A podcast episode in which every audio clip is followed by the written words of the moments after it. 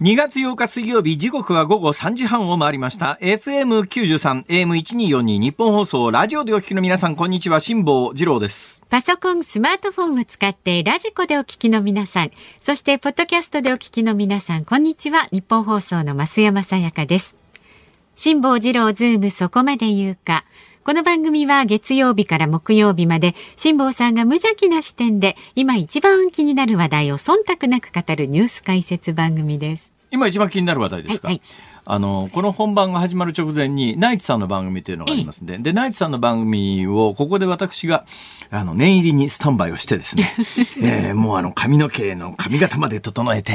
ね、えー、鉛筆の先までこう尖らしてですね、すえー、100%こう腕をぐるぐる回して準備体操をしてですね、やっぱり腰の動きが大切みたいな、いろんなことを考えながら このスタジオに座った、座ってイヤホンをつけたら、はい、ナイツさんの番組のトークが最後の方聞こえてくるわけですよ。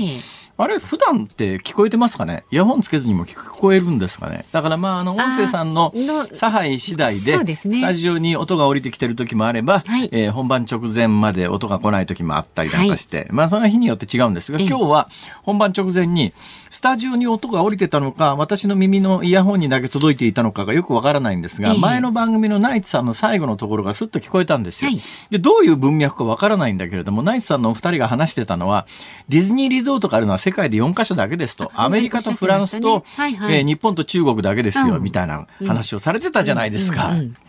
それ聞きながらですね、今日5時台に喋る予定のネタなんですけど、5時台に喋ろうと思っていたんですが、はいはい、うん、多分ね、いつものことで5時台になんか他のこと喋ってると、その話題には決してたどり着かないような予感もするネタが一つあるんですよ。ただそのネタっていうのがね、結構面白いネタで、というのは私知らなかったんです。知らなかったんですが、あの、この番組って基本的にあの、構成作家さんが、えー、原稿を書いてくれて、その通りに喋ってる、そういう番組でございます。その通りやりました。それであの、それがですね、はい、なんか一番最初の初回の時に、私あの、その時に構成作家さんが準備してくれて、だからまあニュースのラインナップが決まってますよね。えー、そのニュースのラインナップに沿った資料というのを、あの、原稿とは別につけてくれるわけですよ。で、それをまあ本番直前に読めってことなんでしょう。えそれで1回目のオンエアの時に、うんその量がものすごく少なくて、この量だとなかなか参考にならないと、俺はニュースの本気部分っていう原稿になっていて、増山さんが読む部分と、大して変わらない量の情報量なので、もうあの、ちょっと情報を増やしてくれていいかな、みたいなことを初回の放送の時に言ったら、そっから次の週から嫌がらせのようにですね、これ、たっぷりのね。なんか参考資料の厚さが3センチぐらい。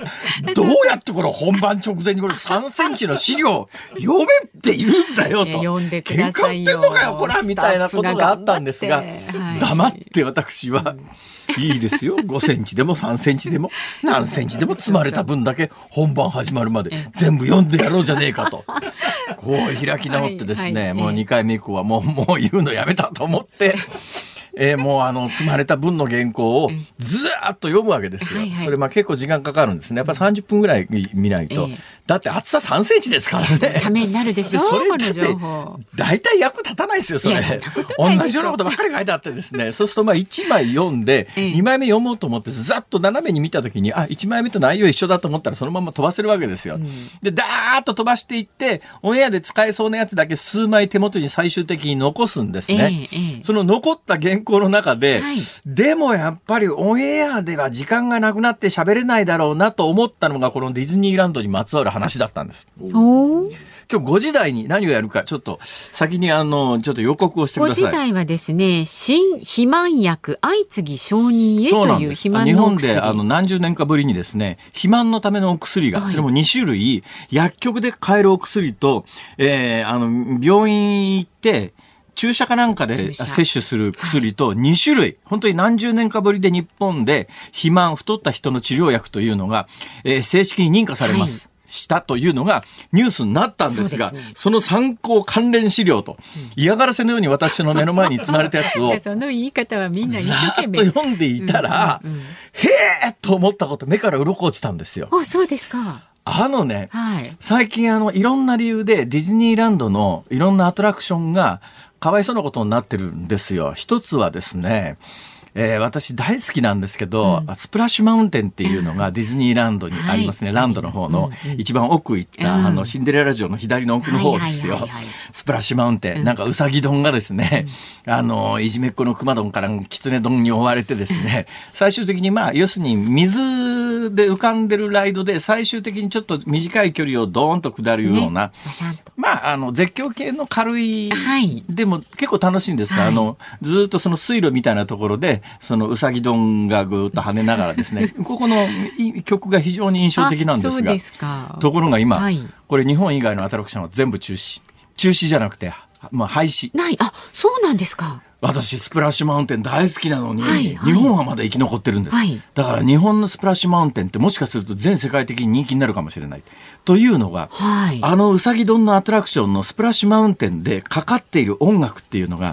どうもやっぱりですね、あの、黒人差別につながる。別に黒人を差別している映画じゃないんだけれども、白人と黒人との心の触れ合いみたいなものを描いた第二次大戦直後ぐらいの映画の音楽がテーマになってあのアトラクションができてん、アトラクション、アトラクションができてんだけど、ええ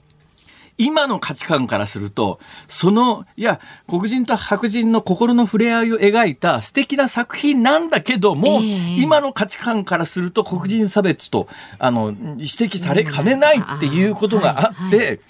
日本以外のアトラクションは全部配信になってだけど日本のあのディズニーは、えー、えー、だからオリエンタルランドか。あそこの見解で言うと今日本のスプラッシュマウンテンを廃止する計画はありませんよっていうのが公式見解なんだけども。全世界でスプラッシュマウンテンがなくなってる状況でじゃあ日本はいつまであれがライドとして運営できるんだろうかというのが、まあ、ディズニーファンで特にスプラッシュマウンテン好きの私としてはですね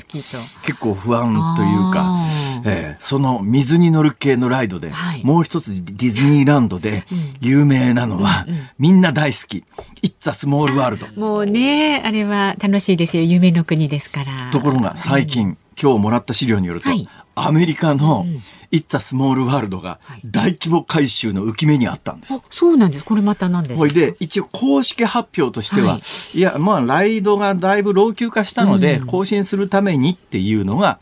公式発表なんだけど、本当の理由は何かというと、はい、アメリカの肥満がとんでもないことになって、はい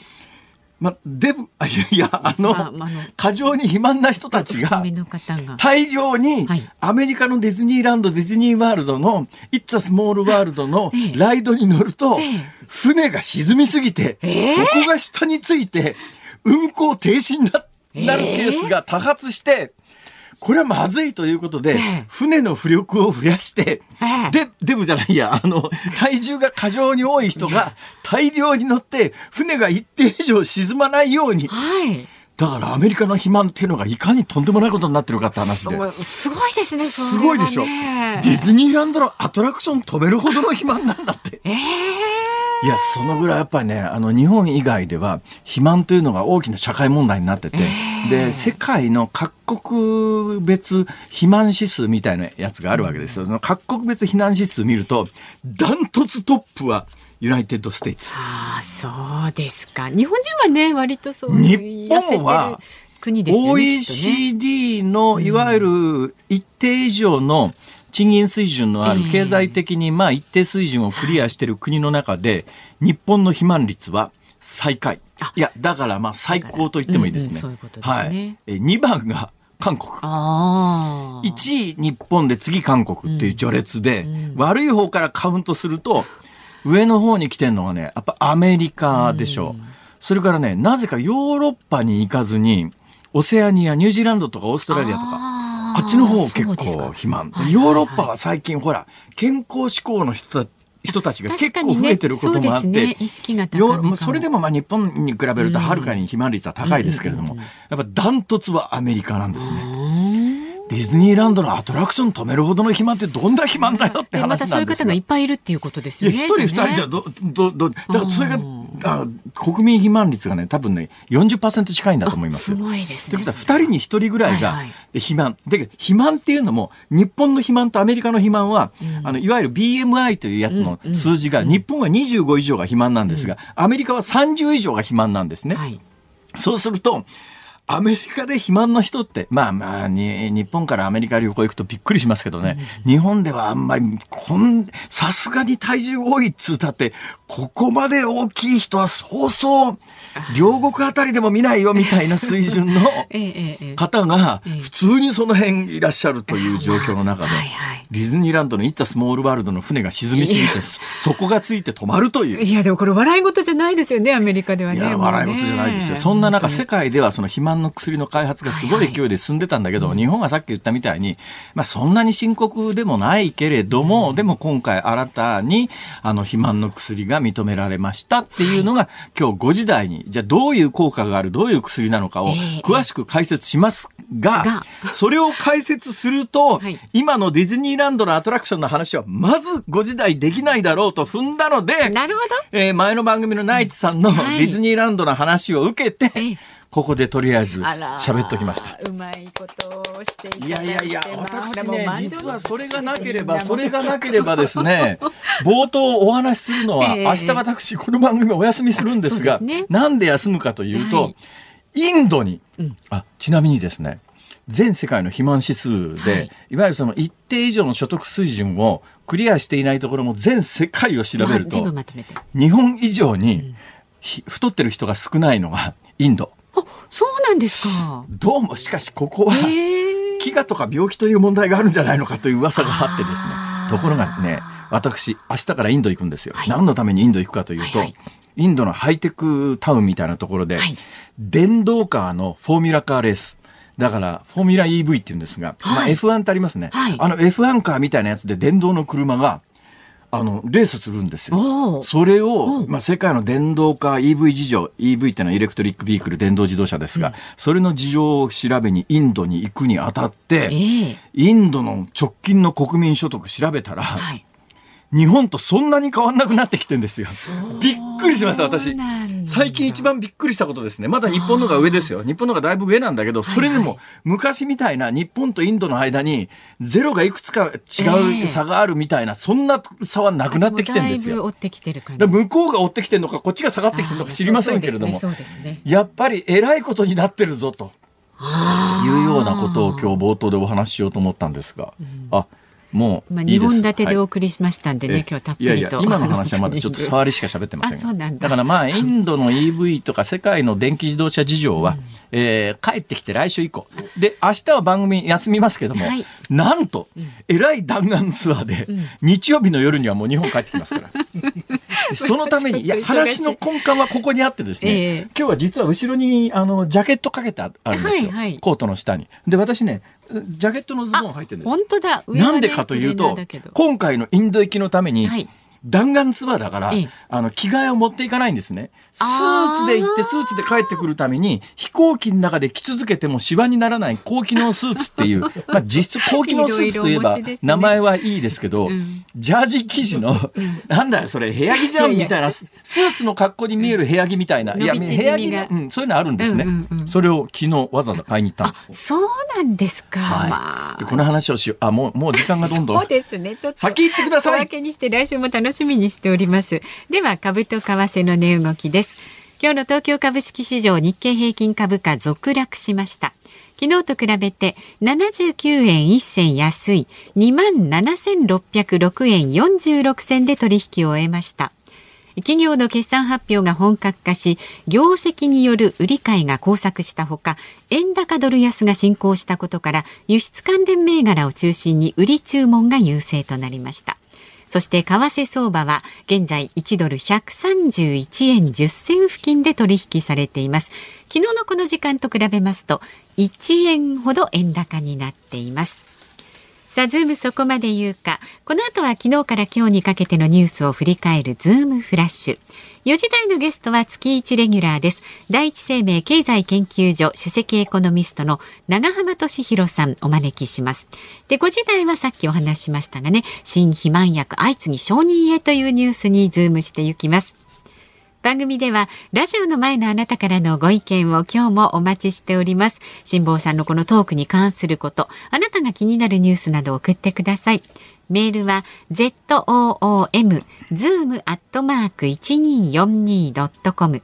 番組を聞いての感想はツイッターでもつぶやいてください。ハッシュタグ漢字で辛坊治郎、カタカナでズーム、ハッシュタグ辛坊治郎ズームでつぶやいてください。今日のズームオンミュージックリクエストエンディングにお送りする曲なんですが、お題はどうしましょうか？ディズニーランドのアトラクションが、ディズニーランドのアトラクションが、肥満で止まったと聞いた時に聞きたい曲。ディズニーランドのアトラクションが肥満で止まってしまったという時に聞きたい曲ですね、はい、そんな曲はなかろう、はい、今日もちょっと頭悩ませるような選曲になると思いますが選曲の理由もズームアットマーク 1242.com まで送ってください。この後最新のニュースにズームします。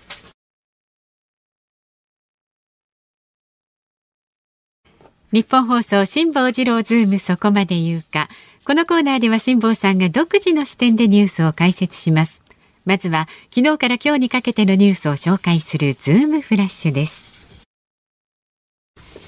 東京オリンピック・パラリンピックのテスト大会をめぐる断行事件で東京地検特捜部は組織委員会の元次長や広告大手電通の担当者ら合わせて4人を逮捕しました。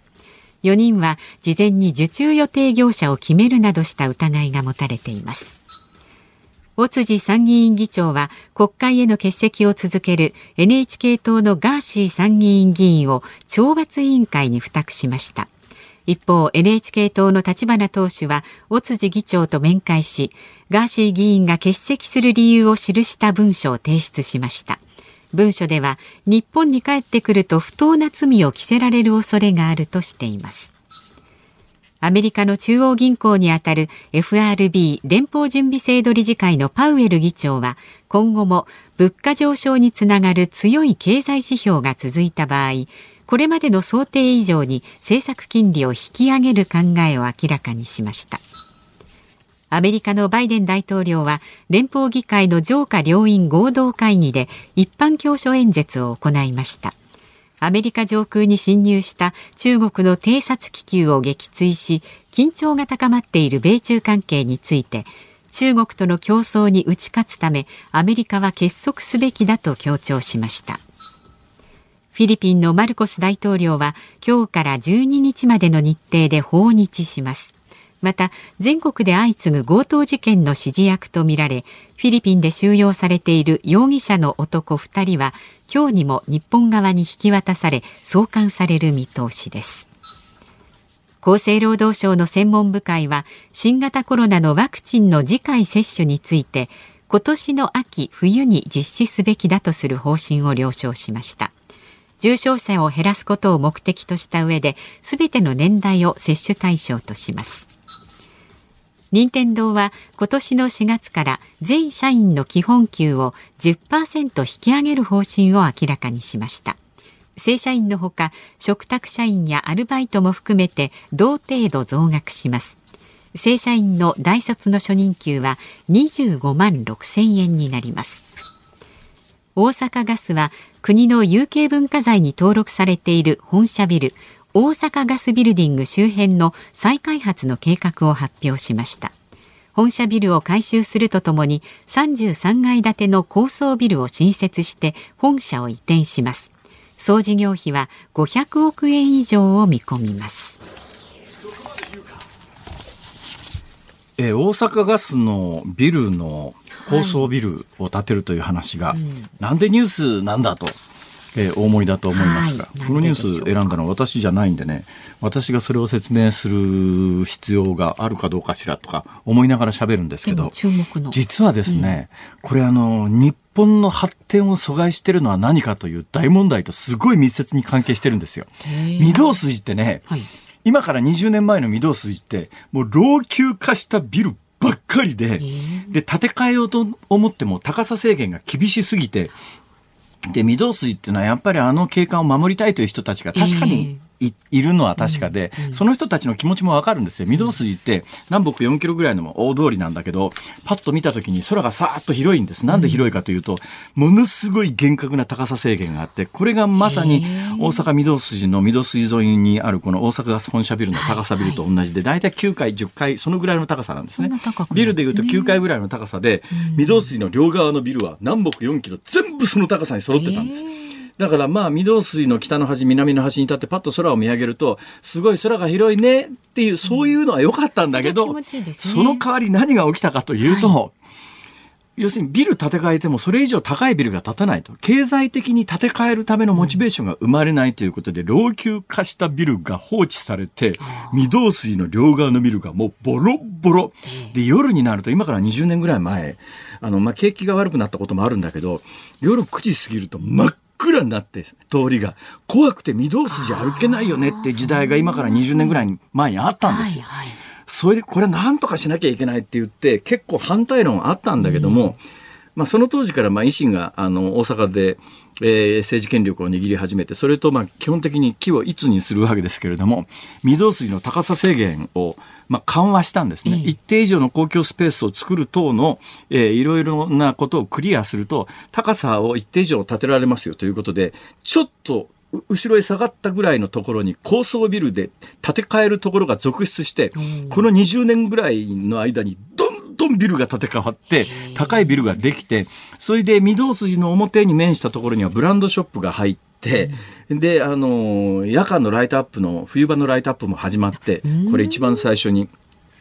ライトアップするときに橋本徹かなんかが知事か市長の時ですけども私はふるさと納税で50万かなんか寄付したんですよ。そうなんですか。50万も寄付してんのにだよ。わらばんし1枚の令状来ただけ。印刷された、えー、寄付ありがとうございます。わらばんし1枚かよと。なんか、せめてキーホルダーの一つぐらい送ってこんか。貢献したところが私、その後ね、制度が変わって、なんか寄付すると、御堂筋沿いに名前のプレートを埋めてくれるみたいな、今そんなサービスがあるんですけども、そんなことで、この20年ぐらい前、制度、制度変え、20年ぐらい制度変えたんですよ。そしたらどんどんビルが建て替わって、街が全体に生まれ変わって、今、御堂筋から大阪の北に至るまで、20年ぐらい前は大阪怖いよねっていう感じだったのが今ひったくりも劇的に減って、大阪って綺麗じゃんっていう、まあ、あの東京の人は認めたくないと思いますけれども結構大阪今魅力的な街になってます。でそれはあのこの高さ制限っていう、やっぱり大阪の発展を長年阻害してたことを政治決断で、あの緩和するという日本に必要なのはやっぱりねそういう視点なんだと思う。それがないんで、どんどん日本全体が老朽化してっちゃってて、ね、やっぱり今まで、いや、そういう決まりがあるからって言って、うん、その決まりを守ることに情熱をかけるような人がたくさん増えて、うん、結果的にやっぱり今の日本につながってんじゃないのかと。私はこの20年ぐらいの御堂筋の変化を見てるとつくづく思います、うん、どうでもいいですけど、その今話題になってる大阪ガスの現在あるあの歴史的建造物の大阪ガスビルディング、これ多分えー、場所を多分引っ越しかけるかなんかして建物自体の形は残すんだと思います。東京でもほらあの歌舞伎座みたいなやつがあるじゃないですか、あの建て替わったけれども、うん、あの入り口のところ、ファサードっていうんですか、ね、あの門構えみたいなものは昔のまんま、多分あんな形になるのかもしれないですが、この実は大阪ガスのビルの4階5 9階に8階にはですね、うん、ガスビル食堂っていう食堂があって。はい名前は食堂なんだけど大阪で2番目に古いフレンチレストランで。そうなんだ。ここを座るとね、うん、まずセロリが1本出てくるの。高級セロリですね。はい。お時間でございます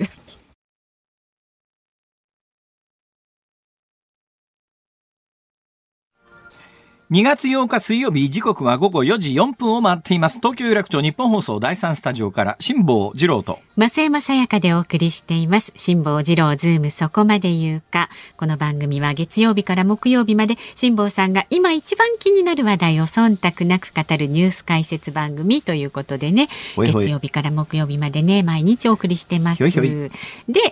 今日もあなたからのご意見お待ちしております。メールは zoom zoom アットマーク 1242.com ツイッターでもどんどんつぶやいてください。ハッシュタグ漢字で辛坊治郎、カタカナでズーム、ハッシュタグ辛坊治郎ズームでつぶやいてください。エンディングでね、曲をお送りする5時26分頃、ズームオンミュージックリクエストの今日のお題なんですが、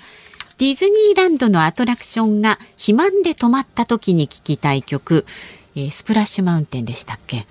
え？あれ？違う違う違う違う。あの、It's a small world です。It's a small world、あ、の、スプラッシュマウンテンは、あの、日本以外は、あの、いわゆる差別問題、黒人差別問題に絡んで、営業が中止になってる、続々中止になってるけども、日本はそのまま多分動かすっていうか、まあ、それほどひどいなんか差別映画っていうんじゃなくて、あの、でも今の感覚からすると差別と見られてもしょうがないよねっていうような理由でアメリカでは、中止みたいなことになってますが、まあ、日本のスプラッシュマウンテンはまだ大丈夫みたいです。ね、そうじゃなくてあのそこがつっかえたのは同じボート系のアトラクションであることは間違いないんですよ。うん、で船に乗っていくんですが「It's a small world」ですよ。ねうん、It's a small world。いや宝塚ファミリーランドっていうのがありましてね。いいんですか？こんなこと喋ってて、メールかなんかあるんですか？メールはねここはご紹介しないであそうなんですか。独壇場で結構ですいやいやあのですねイッツ・ア・スモール・ワールドに似たものがですね、うん、宝塚ファミリーランドにあるんですよ、うん、宝塚ファミリーランドって知ってます？行ったことないし知らない。ああそうですか。まあ関西の遊園地ってなんてほとんど行かないでしょう、関東の遊園地も、はい、昨今豊島園がなくなったりですね、ね、結構寂しいニュースがありますが、うん、それでもねやっぱ関東は人口が多いせいか昔ながらの遊園地もまあギリギリ多分厳しいながらなんでしょうけれどもディズニーランドができた後も営業続けてますよね、えー、ほとんどやってますよね、この間私去年久しぶりに西武園遊園地行ってなんか新しいゴジラかなんかのアトラクションができてて面白かったですよ。はい、あ、行かれたんです、ね、あ、行きましたかな。行きましたかな。テーマパーク好きですからね、はい、さんね。だけど、うん、関西はですね、もうほぼほぼ全部なくなりました。まあ、エキスポランドは死亡事故がありましたんで、まあ、しょうがないにしても、同じ、あの、万博系でいうと、ポートピアランドっていうのもなくなりましたし、えー、宝塚ファミリーランドなくなりました。阪神パークなくなりました。奈良ドリームランドなくなりました。伏見桃山キャッスルランドなくなりました。えー、三崎公園なくなりました。もうとにかく、あれもこれも、全部壊滅状態で、今まあめぼしいところで残っているのは、まあ平パーって平方パークっていうのはね、昔はでもここ菊人形で有名だったんですが今も菊人形は平方パークのパーク内ではやってない。外でちょっとたまに小さい規模のやつをやるかもしれないですけども。あと残ってるのは生駒三条遊園とかですね。そのぐらいはありますけども。ほぼほぼみんななくなったんですよ。関西の遊園地は。なんでなくなったかというと USJ でなくなったそういうことだいやそのね、はい、宝塚ファミリーランドに、うん、イッツァスモールワールドに激似のアトラクションがあったんです。ところが、はい、規模が1万分の1ぐらいの規模で あの、あ、宝塚ファミリーランドにいつはスモールワールドがあると思って入ったら、うん。うんうん。これから始まるのかと思ったらもう出口出てたというですね。でその時に、うん、あこりゃあディズニーランドには日本中の遊園地はもうこれかなわないなと思っていたら、それからしばらくして関西の遊園地が壊滅したんですよ。なんか小さいところは小さいところなりのなんかねいいところあるんですけどね。そうですね。だって関東はまだね浅草花屋敷が生き残ってますからね。浅草花屋敷なんか最近行きます？いやもう最近はないですね。私好きだからたまに行くんです。そうなんだ。で昔はあそこ浅草花屋敷は入場料が無料だったんです。はいもうだいぶ前からですけど結構な入場料を取ります。はいはい、なんでかというと、うん、どうやら入場料を無料にしとくとあの辺をねぐらにしてる人たちが夜に入り込んで、うん、みんな住み着いてしまうんじゃないのかみたいなことがあってだから一応門を作ってお金を取って中入れますというシステムにしたということなんですが、あのー、浅草の花屋敷のね、ジェットコースターはおすすめです。まあ、独特、ね、あれはぜひ皆さんには体験していただきたい。最後、お茶の間の真ん中をジェットコースターが突っ切りますからね。そうするとお茶の間の人がびっくりしてんですよ。それはびっくりするだろうみたいな。なかなか趣のあるね、はい、いい遊園地ですよ。えー、もし行かれて何かご不満があっても私のところにクレームを持ち込むのはやめてください。いろんなパターンの遊園地ありますんで。はい、さあ、まだまだメールはズームアットマーク一二全然紹介してないじゃん。そうですね。あの、もう、あの、月一レギュラーの方がお待ちです。第一生命経済研究所首席エコノミストの永濱利廣さんの登場です。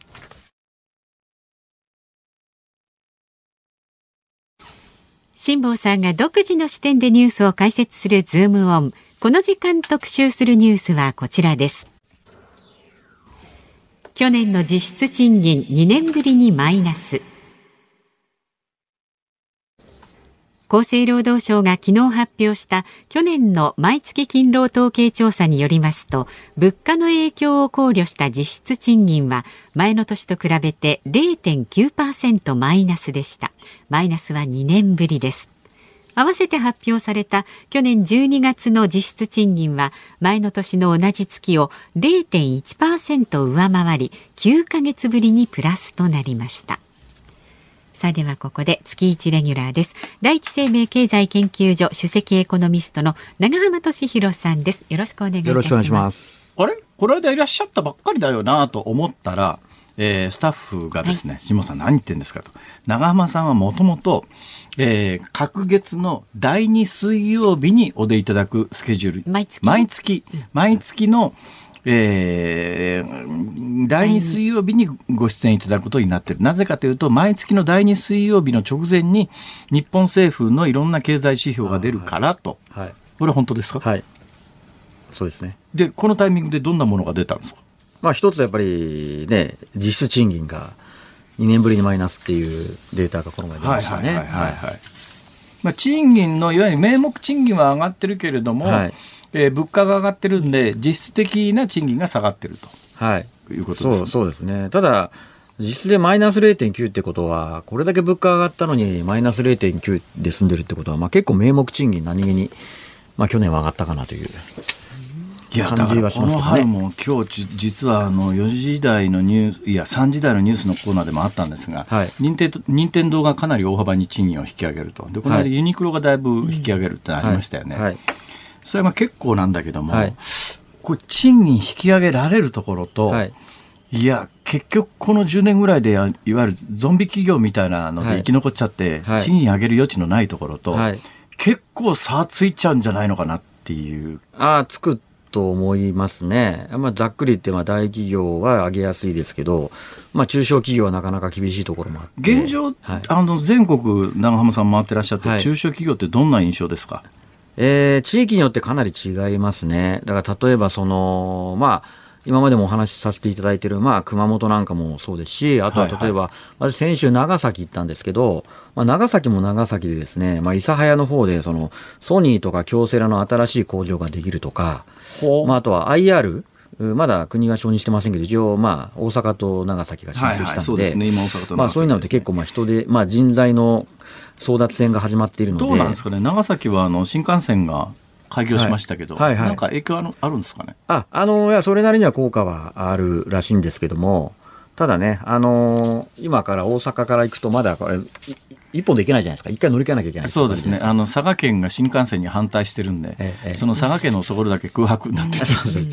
ね、あそこが通ればもっといいらしいんです。まあでも。僕はそんなこと一言も言ってないんですけれども、口の悪い人に言いますと、佐賀県なんかなくしてしまえとかですね、言うと花輪さんに怒られるみたいな、そんな会話が、あの、どっかで、この間飲み屋で隣で喋ってた人がいました。はい、なるほどですね。え私はそんなこと一言も言ってません。はい。あと、何気にあれですよ。あの、これ意外なところで言うと、ええ、やっぱね、電気料金が結構地域ので違うんですよね。ははだからぶっちゃけちゃうとその今あのなんだ関電とか宮電の管轄のところって結構電気料金安いんですよ、ね。はははえー、でそれ以外のところは結構高くて。えええー、それがこのままいっちゃうと、それこそ東電が値上げ申請受け入れられたら、それこそ関電の1.7倍ぐらいになっちゃうらしくてですね、月の平均の電気料金が。だからそれを考えると、結構やっぱりそう電気料金の差の部分も、大きいのかなと思いますね。ねそうだ。長浜さん来たら一遍聞いてみようと思ってたことが一つあるんですけど、はい。はい、最近こうアメリカでこういろんな統計が発表されるじゃないですか。はい、でニュースと明らかに乖離してるなと思うのが、あのアメリカってここへ来てあの IT 系の会社で、結構もう大規模リストラで、バンバン人切ってるっていうニュースがありますよね。そうすると、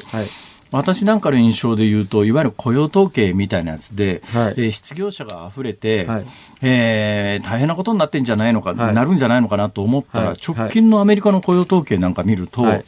や結構人手不足続いてるっていうか、そんなに失業率も上がってないと。はい、だけど、ニュース見ると、バンバン首切りが行われてると、はい。はい、本当はな何が起きてるんですかあ要はですね、首切りしてることは間違いないんですけども、えー、まあ、それ以前にアメリカってもう、かなり人手不足なんですよね。まだあの、はい、まだ人手不足ですね。やっぱ失業率4%切っちゃってますからね。めちゃめちゃ労働時アメリカの統計で、日本で失業失業率4%っていうと、むっちゃ高いですけど、アメリカの失業率4%っていうのは、むっちゃ低いんですね、はい、そうですね。あの、もう労働市場が流動性が高い国なので、それこそ FRB が、いわゆる完全雇用と言われる、働きたい人がみんな働ける水準の失業率がアメリカ4%なので、まあ、日本は2%ぐらいなんですけど。ということは4%の失業率っていうのは、働きたい人は全部仕事に就ける状況で。はい、あの、まあ、あの、そうですね。あの、まあ、何でもいいっていうことを考えるのであれば。解釈するんですね。はい、そうです。はい。ほほどうなんですか？で、アメリカの景気っていいんですか？悪いんですか？だから、ここまで金利が上がってくると、はい、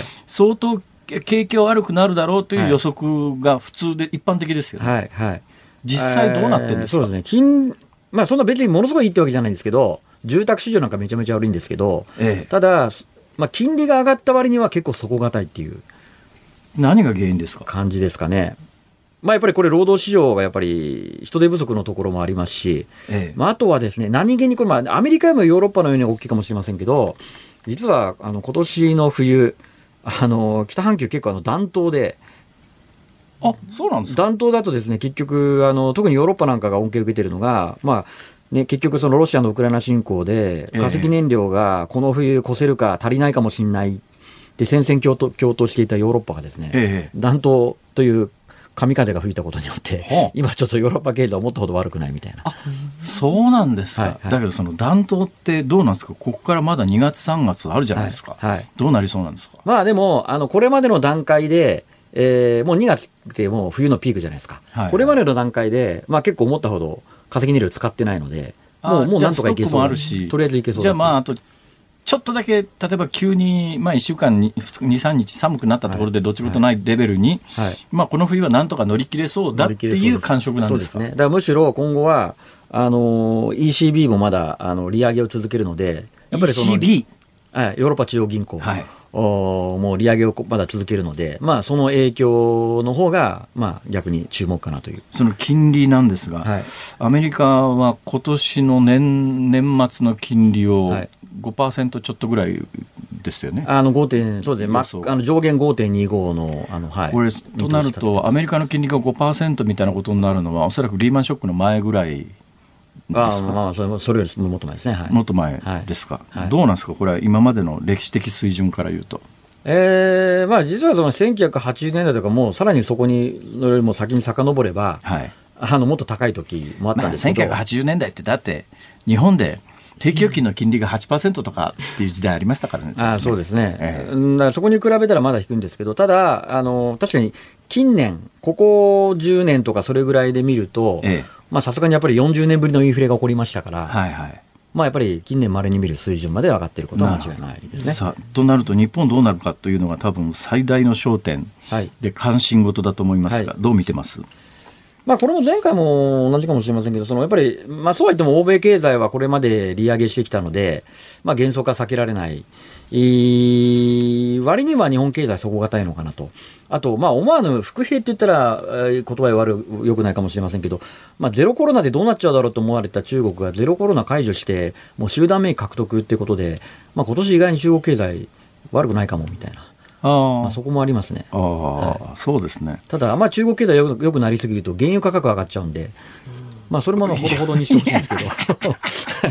よしあしですな。そうそうなんです。そうなんですよしあしですな。まあ、でも中国は、私がこの番組でも何回も言ってるんですけども12月7日って劇的なタイミングだよねってあのタイミングでドッカーンと広げちゃうと、2月の頭の春節の頃には、みんなが感染してて、おそらく感染はかなり下降線に突入して、春節の人の移動の時期に入るだろうと、これ、もしわざとやったんならすごいよねっていう話をだいぶ前にしてるんですが、結果的にその通りになりました。そうですね、そんな感じになってますね。はい。まあ、でもね私ね大きな間違いをこの間から喋ってたことが一つ発覚したのはですね日本のコロナ対策は今の水際対策みたいなこんなことやってる日本だけですよって、はい、もう散々言いまくったんですが、はいはい、私明日からインドに行くことになりまして。はい、そしたら、ええ、72時間前までの PCR 検査を求められてですね。そうですか。必死になって探したら、ええ、これがですねあの東京都民が東京都内の PCR 検査場行くとただで大体行けるんですよ、はい。はいはい、ところがいや私大阪に住民票があって、はい、それで別にその病気の疑いと関係なしに海外で必要に迫られて PCR 検査っていうと、ええ、とんでもない値段なんです これが。あそうなんですか。はい。日本だけじゃねえやインドもそうだったわと、それがね日本とそっくりなアプリに、え その情報を登録して、はい、これって日本でやってんのと同じじゃんっていう。それインド。だけどもっとショックだったのはですね、はいはい、インドは全世界にそれを求めてないんですよ。あそうなんです日本とか韓国とかいくつかの国しか求めてない。それはどういう基準なんですか？感染が多い国ってことだからインドの観点からたちは、はいはい、だから去年の暮れぐらいに日本って世界で一番感染が多いって話題になったことがあったじゃないですか、あれは単に日本でしか検査してないからその数字が出てくるだけなのにところが海外から見るとそういう印象で、日本全世界の人間に求めてるんじゃなくて、日本から来る観光客とか、私観光じゃないですけども、PCR 検査を事前に受けて陰性証明欄で入れてくれないとかですね。お前んとこの国行ったら俺はいつも病気になるんだよって、この番組でこの間言ったからかもしれないですからね。そうですかねさあ、それ以外の直近で発表されたえー、経済統計の数字を読み解いてください。はい、うんまあ、あんまりよいい数字は出てきてないですね。はあ、だからそれこそあの12月の景気動向指数も4か月連続で下がってますし、はいはい、まあこれやっぱりね、ちょっと自動車の部品不足とかもあって、まあ、生産があんま良くないというところあるんですけど、ええ、あの12月の家計調査、まあこれもあの前年比で1.3%減。ただこれ実質なんで、名目だとプラスなんですけど、あの実質というのは量なので、だから物価上がってるので、えー、金額はよく払ってるんだけど、量は減らしてるっていう感じ。えー、で、今日も1月の景気ウォッチャー調査があの明かしてて、でこれ見るとですね、あの、景気ウォッチャー調査って、えー、家計、えー、家計関連、企業関連、雇用関連って3つに分かれるんですけど、はいはいはい、企業関連と雇用関連は良くなってるんですけど、ええ、うん、そのプラスを補ってあまりある家計関連がマイナス。なるほど。だ多分やっぱり値上げが結構進んでるので、なるほど。それで消費者の財布も閉まってると。はいはい。まあ、やっぱりあんまり良くないですね。え、はい。大体そんな感じですか、数字的に。はい、まあ、あとあれか、あの、10、12月の GDP はこれから出るんですけど、ええ、来週の火曜日、一応予測で、民間予測はなんかプラス1から3で2期ぶりのプラスってなってますけど、はいはい、当研究所の最新の見通しだとプラスの0.7ですね。多分これまでの予測のレンジよりは結構弱めで、ええ、で内訳見ると、まあ、そうは言っても個人消費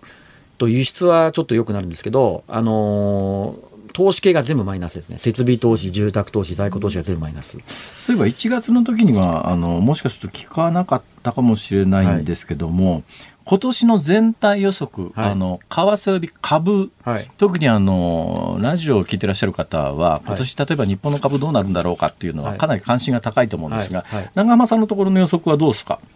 うちは明確、あでも年末までで言えば、まあ3万円いくかいかないかぐらいで今見られてますけどね。なるほど。はい。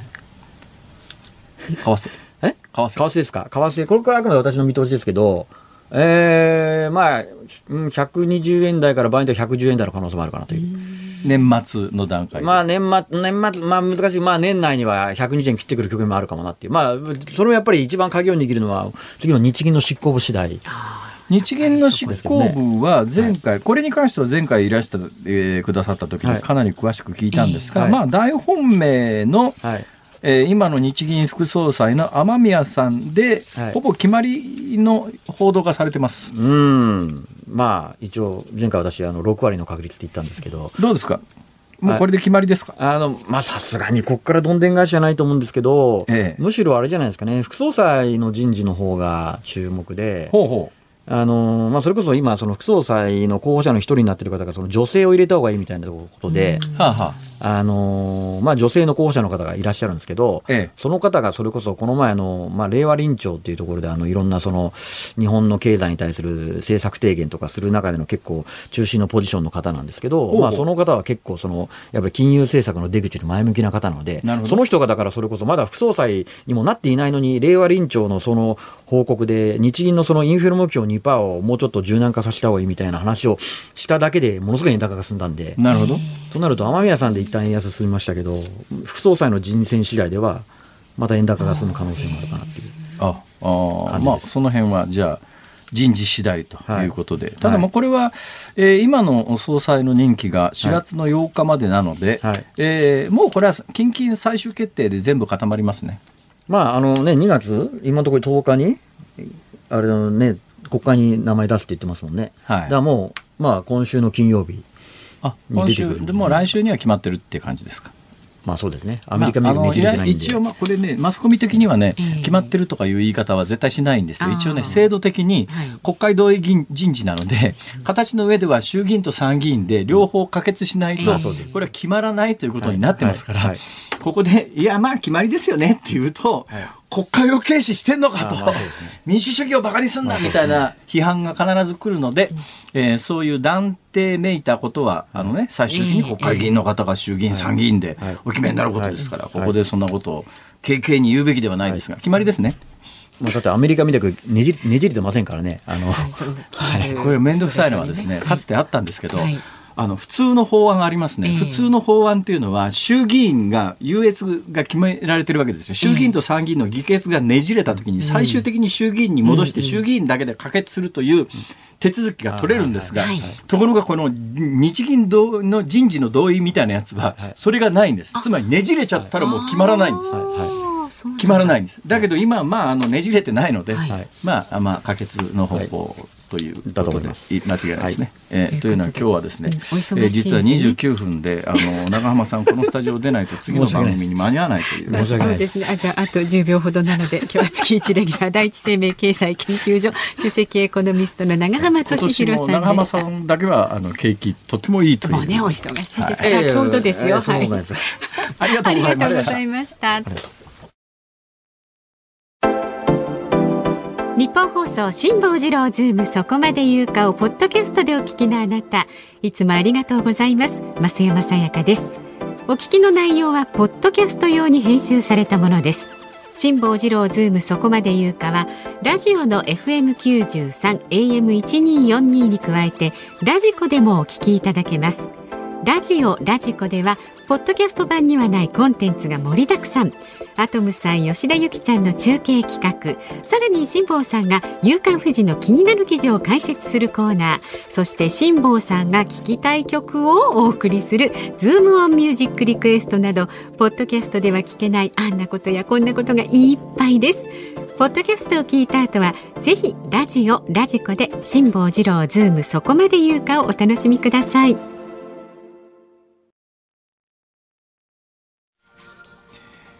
2月8日水曜日時刻は午後5時を回りました。こんばんは。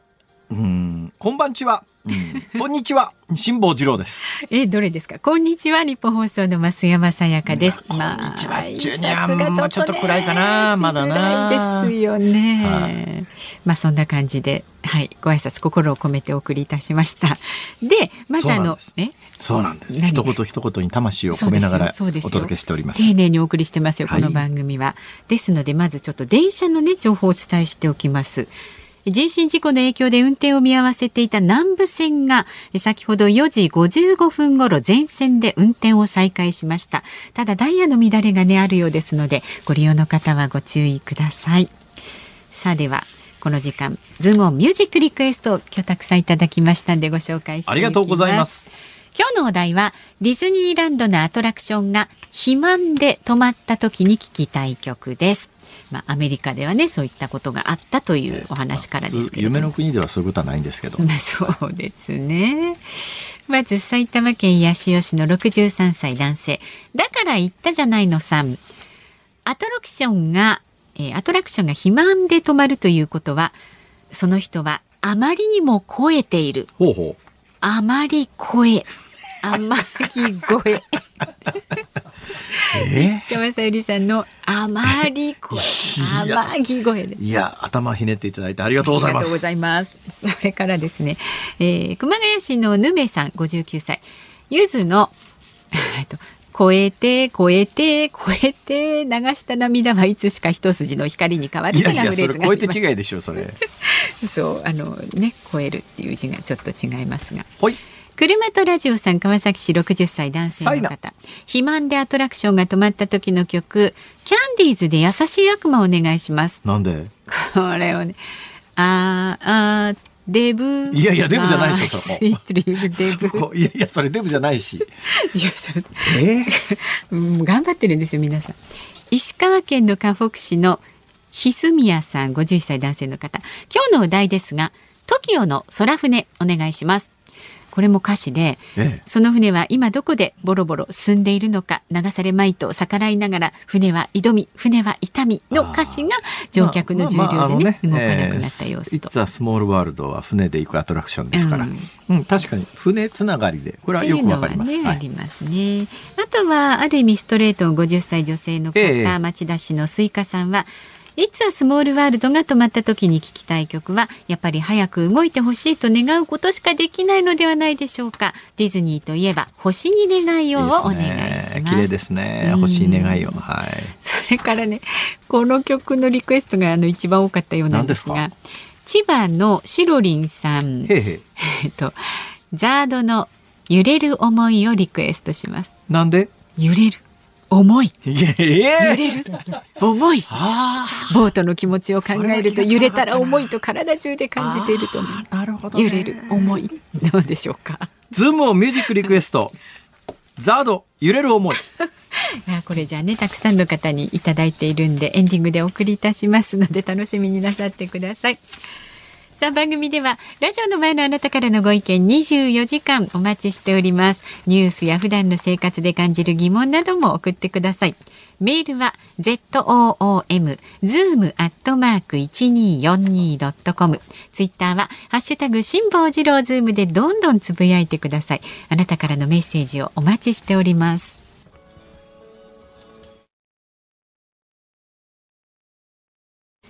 辛坊さんが独自の視点でニュースを解説するズームオン。今日最後に特集するニュースはこちらです。新肥満薬相次ぎ承認へ。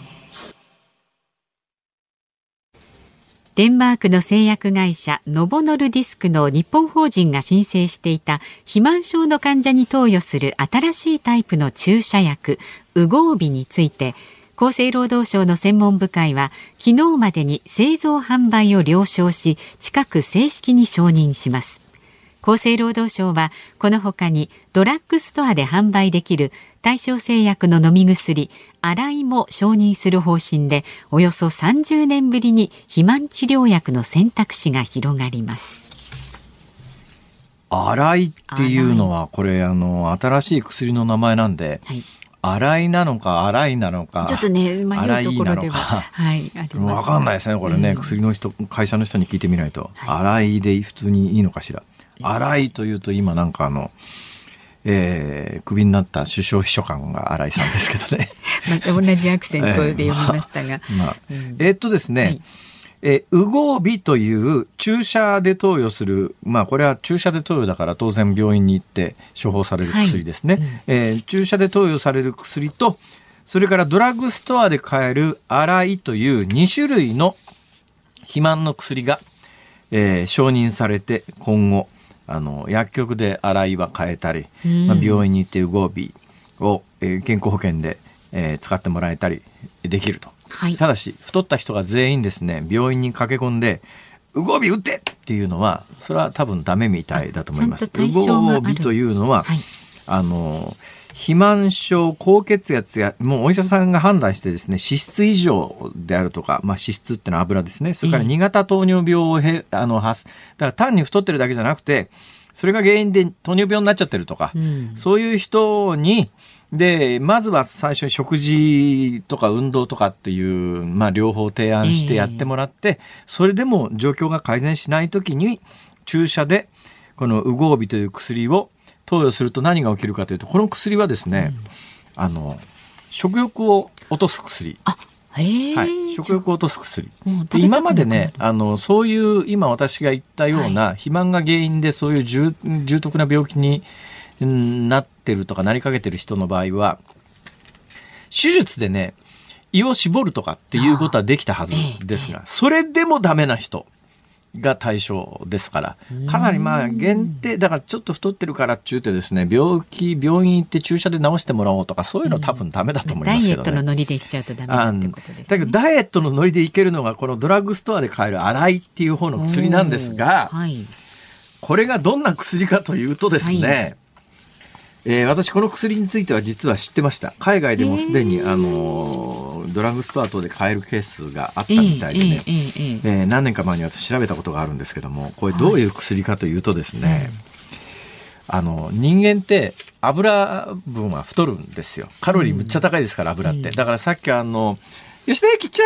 んのコーナーでもリポートしてくださったように、ええ、ああいうその罪悪感を落とす食事みたいなのでいうと、うん、全部のカロリーを抑えるために油分っていうのを抑えにかかるんですね。はい、で油分抑えて抑えずに例えばまあ食べたとしますよね、うん、そうするとその油は消化酵素で分解されて腸壁から吸収できるサイズになって吸収されるわけですよ、うん、つまり脂肪の大きいまんまだとえー、吸収されないんです。この洗いっていう飲み薬はどんな薬かというと、はい、脂肪を摂取した時に、それが消化酵素によって体が吸収できるサイズになるのを阻害するんです。つまり脂肪を小さくする消化酵素の機能を働かせなくするんです。そうすると脂肪は腸内にあるんだけども、サイズが大きすぎて吸収できないからそのまま出るんです。あ、へえ。そう聞くとなんかすごい画期的な気がする。素晴らしいんじゃないですか、それ。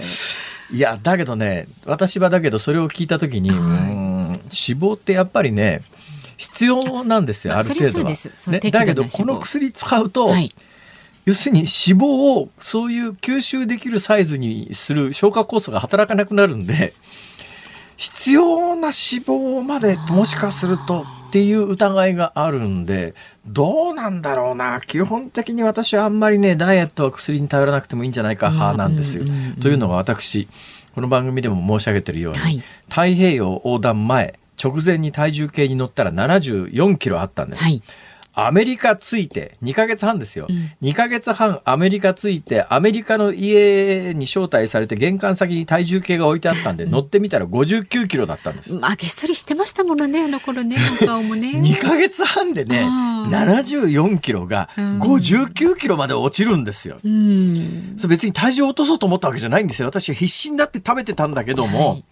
でもやっぱり摂取カロリーが少なかったんだと思いますね。大して運動もしてませんから。うん、そうです、ね、基本はよくあのね、あの私の周りにも結構そういう人いるんですけど、うん、私空気吸っても太る体質だから とか言うんですけど、嘘つけ嘘つけどんだけ食ってんだよさっきから見てたらっていう、そういうことあるじゃないですか。はいはい、本人は空気、空気でも太るから、いやいや空気だと太らないです。気持ちないはっきり申し上げます。空気だと太らないです。でもそうだけれども、みんながみんな太平洋横断できるわけじゃないんでね、それ言ったら多分みんな痩せるんでしょうけどね。そうですね。太平洋横断ダイエットというのを提案して本に書こうかと思ったんですけど、多分きっと売れないだろうなと。そうですね。いやだからまあ摂取カロリーと、それから消費カロリーとのバランスなんですよ。太るか太らないか。はいはい、それであの番組冒頭で、まあ、あのさっきあのリクエスト曲の原因にもなりました。欧米人結構太ってる人多いよね、えー、これはどうやらですね。まあ、いや文化的民族的背景も大きいらしくて、はい、日本って農耕民族じゃないですか、うん、そうすると穀物って備蓄できるんですよ、はい、だからまあ必要な時に食べりゃいいわけですよ。まあ、飢饉もありますけど、飢饉じゃない時には基本的には毎年農作物を取り入れて、米なんかは乾燥させて、必要に応じて食べりゃいいじゃないですか。うん、ところがですね、欧米みたいな狩猟民族はいつ獲物が取れるかわかんないんですよ。獲物が取れた時に、ガッと体重増やして、脂肪の層を厚くして、えー、そうしないと、次、いつ獲物が取れるかわからないんで、狩猟民族はやっぱり遺伝的に長いことかかって、そういう脂肪等を蓄積しやすい体質になってんじゃないか説があるんです。遺伝子的なだからアジア人とか日本人とか韓国韓国人さっきあの肥満率が日本に次いで低いって話をしましたけども、はい、どうやらやっぱ農耕民族ってそこまでの食事に対しての危機感がないのでだからそんなに脂肪の層を厚くしなくてもいいっていうんでそんなに太らなくなってんじゃないのっていう説もあります。まあ、いずれにせよまあ、日本の肥満率は欧米に比べるとそれほどでもないので、それが原因で病気になってるような人が、人は治療が必要だけども、ちょっと太ってるねぐらいは、日本のちょっと太ってるねは世界標準で言うとそんなに太ってなかったり私知ってます？日本の肥満の基準で言うと肥満なんですよ。あ、これで？これでって？おかしいでしょ。ね、というのは BMI っていうのは25を超えてて、はい、お腹の周りが85センチ超えてるんですよ。ね、男性で85センチ超えてると肥満と判定されるんですけど、どう考えたって俺肥満じゃねえだろうと思うんだけど、ね、私みたいなもんが治療のためにその薬飲むっていうことになるとちょっと違うんじゃないかな。まあ確かにそうですね。ただしそのさっき言った脂肪の分解酵素を阻害する薬で、はい、これドラッグストアで買えますけど、これはあくまでもあの薬局にいる薬剤師さんとちゃんと相談した上で買う薬ですから、はいはい、あのむやみに乱用されることがないようにというアドバイスはしておきたいと思います。ズームオンでした。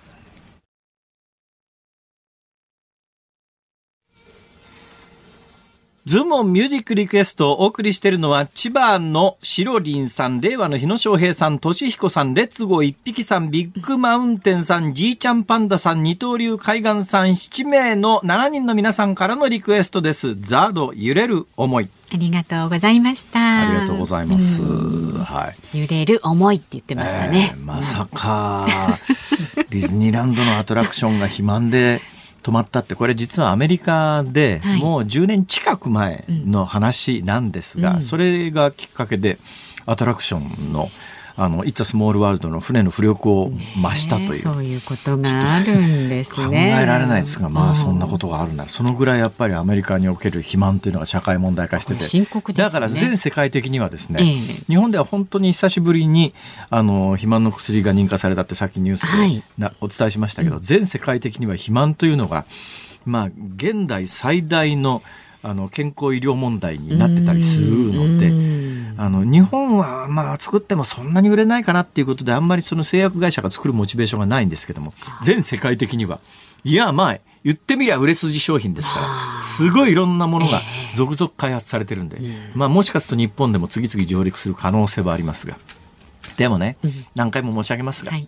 歩くのが一番です。そうですね。歩くか太平洋行くかどっちかです。そうですね。お聞きの日本放送、えー、この後5時30分からは、鶴子師匠美和子様の鶴子の噂のゴールデンリクエスト。明日の朝6時からの飯田浩二の OK 工事アップコメンテーターは、作家で自民党参議院議員の青山繁晴さん。岸田総理がトルコの地震の追加支援策を検討、そして国会集中審議などについて取り上げます。で、この辛坊治郎ズームそこまで言うか、辛坊さんはインドへ行ってしまうためお休み、はい、あのインドの電気自動車の F1 カーみたいなやつの取材に行ってまいります。はい、お気をつけて、はい、来週あの結結果どんな状況なのかというのをご紹介します。ます木曜日ですからね、飯田アナウンサーと明日ゲストは私もご一緒してました土屋レオさんです。あ、あ、お時間です。はい。辛坊治郎ズームそこまで言うか、ここまでのお相手は辛坊治郎と増山さやかでした。明日は飯田くんが頑張ります。はい